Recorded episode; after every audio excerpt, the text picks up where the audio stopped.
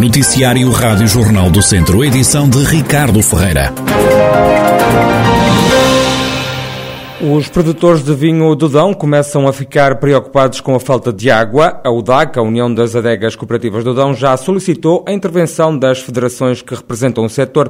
O presidente da UDAC, Fernando Figueiredo, avisa que se não houver chuva, a situação vai ser gravíssima. Preventivamente, porque as coisas não estão a correr muito bem, precisamos, junto da nossa confederação, que é a Confagri, e junto da nossa federação, que é a FENADEGAS, uh, fizemos sentir o problema que estávamos a viver. De facto, se mantiver a situação tal como ela está, uh, a situação do, da vinha vai ser gravíssima, porque uh, rapidamente a vinha, a, vinha, vai precisar de, de umidade, de, de, água, etc., e não tem. E, portanto, é natural que o ano vai, se, se permanecer assim, e se o mês de fevereiro pelo menos até ao final do mês de fevereiro, não houver chuva suficiente para que eh, a vinha se, se recomponha, a, a situação vai ser gravíssima, não é? As queixas dos viticultores não são de agora, para além da seca, há ainda reclamações em torno do aumento dos custos de produção. Os nossos associados, a única coisa que, que fazem até o momento é queixarem-se da situação, mas nós não podemos valer a grande coisa, a única coisa que podemos é pedir ajuda para que os ajude a resolver o problema. Não é?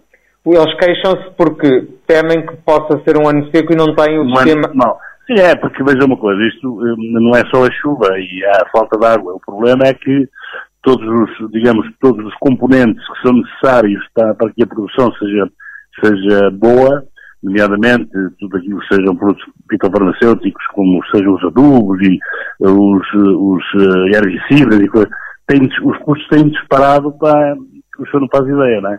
E tudo isso preocupa e leva a que as pessoas ponham em causa o futuro da, da exploração vitícola da nossa região. Fica o alerta de Fernando Figueiredo, presidente da UDAC, a União das Adegas Cooperativas do Dão. A seca ainda não está a causar prejuízos na produção da maçã em Armamar, mas se continuar sem chover, a situação pode ser crítica. É o que salienta José Osório, presidente da Associação dos Fruticultores de Armamar. Já, já, já não, tem, não, não tem impacto. O que terá é daqui a uns meses próximos, não é? Se as chuvas se vierem fora da época, vai trazer impacto na floração, na, na floração da, das macieiras e terá impacto também depois na, na irrigação das mesmas. Né? Elas necessitam de água naquele período de, de junho a setembro e, e a água escasseia porque os níveis freáticos estão muito baixos, não é? Se não chove, eh, a escassez também se vai sentir aqui, não é? Ainda não se faz, ainda não se faz sentir já, mas vai-se fazer sentir. Infelizmente, só se vier muita chuva, não é? E as coisas melhoram um bocadinho. A barragem de Timilobos, que alimenta os pomares, mas também que abastece as populações, está a metade da capacidade. Está aproximadamente a 50%, não é? mas uma parte também é para consumo humano, não é? Sim, pai 20% ou 30% são para consumo humano. Mas este ano ainda é capaz de. Ver como tem que se restringir o gasto, não é? Tem que se restringir de alguma maneira o gasto, porque se o ano for assim é uma chatice muito grande. Os agricultores, a não, aos agricultores gastarem menos um bocadinho por hectare, e penso que o diretor disse que está, está a fazer, já está a tentar resolver essa situação, também tem, eles podem gastar um X por hectare, não é? X metros cúbicos por hectare, tem que reduzir alguma coisa para que uh, não falhe também ao consumo humano, não é? Que isso é mais importante. José Osório, presidente da Associação dos Fruticultores de Armamar, que está atento à falta de água neste Conselho do Norte do Distrito, conhecido por ser a capital da maçã de montanha.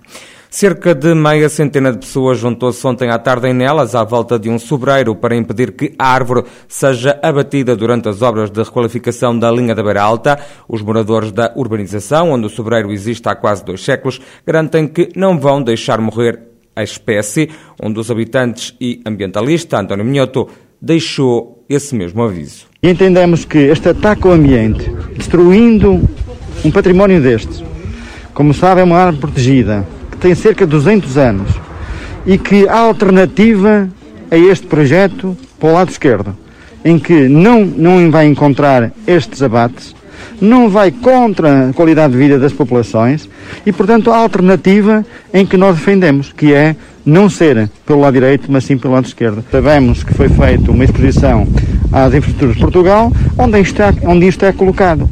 Entendemos que o Governo, através das infraestruturas, não pode abandonar e pôr impor sem dialogar.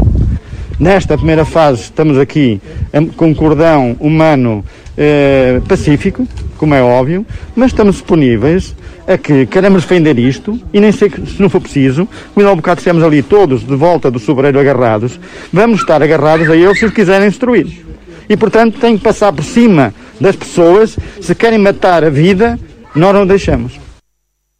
Aida Gameiro, residente há 30 anos na urbanização, que está a 700 metros da estação de comboios de Nelas, também contesta o corte do sobreiro que tem sido a sua companhia. Não concordo e nós todos os habitantes destes blocos, todos que somos bastantes, achamos que não, porque é uma árvore centenária e as nossas crianças, os meus, as minhas filhas que já nasceram e foram cá criadas, hoje já tenho netas que também vêm para aqui brincar, fazer, comemorar os seus aniversários, andarem aqui de bicicleta e brincar, que sinto muita falta deste sobreiro e acho que é uma árvore centenária que devemos todos preservar.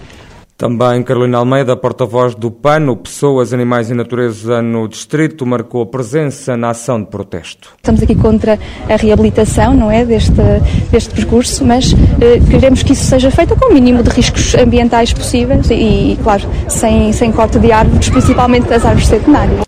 O cordão humano juntou ontem meia centena de pessoas em nelas. Os populares abraçaram um sobreiro que pode vir a ser abatido por causa das obras de alargamento da linha da Beira Alta.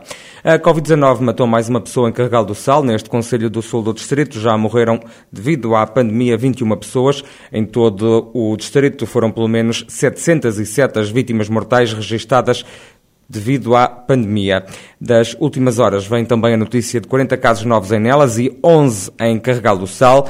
Do fim de semana, as autoridades locais registaram mais de meio milhar de casos de Covid-19. Estão perto de 5 mil pessoas em vigilância ativa. Tondela, Mangualde e Lamego são os conselhos com o maior número de casos reportados, isto numa altura em que no Hospital de Viseu estão internadas 94 pessoas, duas delas nos cuidados intensivos.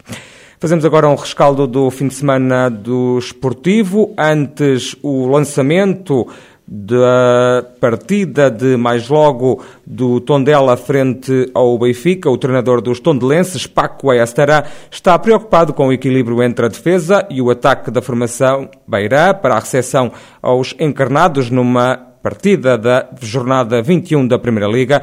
Na conferência de imprensa de antevisão do encontro, o técnico espanhol admitiu que o Tondela tem de melhorar defensivamente e que em muitos momentos foram cometidos erros individuais importantes. Já sobre o adversário, o treinador do Tondela desvalorizou o momento menos bom porque muitas vezes quando uma equipa não está bem e vem de um resultado negativo, é o pior momento para ter como adversário. O Tondela é 13º classificado na Primeira Liga, tem 20 pontos. O jogo em casa com o Benfica está marcado para as 7 da tarde de hoje. Na Segunda Liga, o Académico de Viseu perdeu este fim de semana com o Desportivo de Chaves por 2-0 num jogo da jornada 21. Os três montanos que jogaram mais de uma hora em superioridade numérica marcaram os golos na segunda parte. Os academistas ocupam o 14º posto da tabela com 29 pontos. No Campeonato de Portugal, o Castro Daire empatou com o Salgueiros a uma bola bola em jogo da jornada 15. O Ferreira Daves também empatou, mas a zero com o Espinho. Na divisão de honra da Associação de Futebol de Viseu, jogou-se a quarta jornada da fase de apuramento de campeão. O Nelas bateu o Lusitano por 2-0, o Sátão ganhou ao Carvalhais por 3-2 e o Rezende venceu o Lamelas por 2-1. O Sinfãs empatou com o Mortágua. Nos três primeiros lugares da tabela estão o Sinfãs, o Rezende e também o Sátão. Ainda na divisão de honra, mas na fase de manutenção Série A, o Lamego venceu por 4-0 o Paivense, o Valaçores bateu o Campia por 3-0, também o Mangualde ganhou por 3-0, mas ao Pereira. A Pedrense derrotou por 3-2 o Moimenta da Beira. Na Série B, o Penalva do Castelo ganhou por 2-1 ao Molelos, enquanto que o Carral do Sal bateu por uma bola a zero o Oliveira de Frades. Já o Roriz empatou a duas bolas com o Moimentadão. A partida entre o Canas Senhorim e o Parada foi adiada e está agora agendada para o dia 3 de abril. No futsal, o jogador de Nelas, André Coelho, foi determinante ontem na vitória da seleção portuguesa de futsal frente à Rússia, numa partida que valeu à Armada Lusa o título de bicampeão europeu de futsal. André Coelho marcou dois dos quatro golos apontados pela equipa das Quinas. Para além do jogador de Nelas, também Fábio Cecílio de Tabuaço representou as cores nacionais. A seleção nacional vai ser recebida esta manhã pelo Presidente da República. Ainda no futsal, na segunda divisão, o jogo entre o ABC de Nelas e o Caxinas foi adiado. Na terceira divisão de futsal, fase de subida, o São Martinho de Mouros bateu este fim de semana o líder Boa Vista. A equipa do norte do distrito de Viseu ganhou os rivais por 5-3. Ainda na terceira divisão, mas na fase de manutenção, o Viseu 2001B venceu o Muselos em jogo da quinta jornada. A equipa da casa bateu os visitantes por 8-1. Os gigantes de Mangualde empatou a duas bolas com o Lobitos de futsal. Toda a atualidade desportiva na Rádio Jornal do Centro, nos espaços desportivos dedicados ao desporto.